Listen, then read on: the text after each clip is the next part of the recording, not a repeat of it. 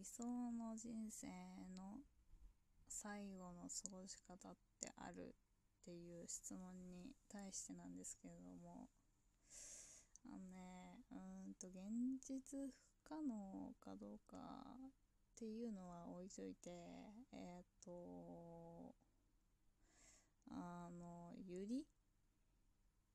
ユリの花に囲まれて死にたい。えっ、ー、とね仮想って言えばいいのかな？あの密閉されたうんと状況でユリの花をこう埋め尽くすようにあの置いてでそうするとユリの花って二酸化炭素しか出さないらしい二酸化炭素だったかな うんらしいんだよね。でまあまあそうすると綺麗いやこんなこと言うのあれだけど綺麗な死体ができるわけよ。でまああの私的にもねユリの花がすげえ好きなのでまあそれかな。うん。一番嫌なのは水死かな。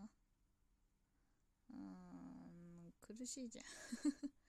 苦しいじゃん。うんそんな感じかな。いやまあ別にね人生最後とか別に考えたくもないけどさ。いや別にねあの理想の死に方ってあの人生最後の過ごし方って、まあ、あのまあ私は死に方って思ってるけど。別にね人生最後の過ごし方なんて別にあの通常通りでいいんじゃないかなって思います。いやよくあるじゃん。なんかさあのあの地球最後の日どうしますか？みたいなやつ。あれも正直あの別に多分ね何もしないと思うんだよね私はね。だって慌て慌ててさ慌てたところでしょうがねえじゃん。強いて言うなら、強いて言うなら、うん、まあ大切な人の墓参り行くぐらいかな。うん、それで、まあそこで終わるかな。うんってぐらいかな。うん。えーいやでもさなんかいろいろいるじゃん。なんかこう腹いっぱい飯食いたいとかさ。まあなんかいろいろいるけどさ。まあね人間いつかはね最後を迎えるので。まあ別に。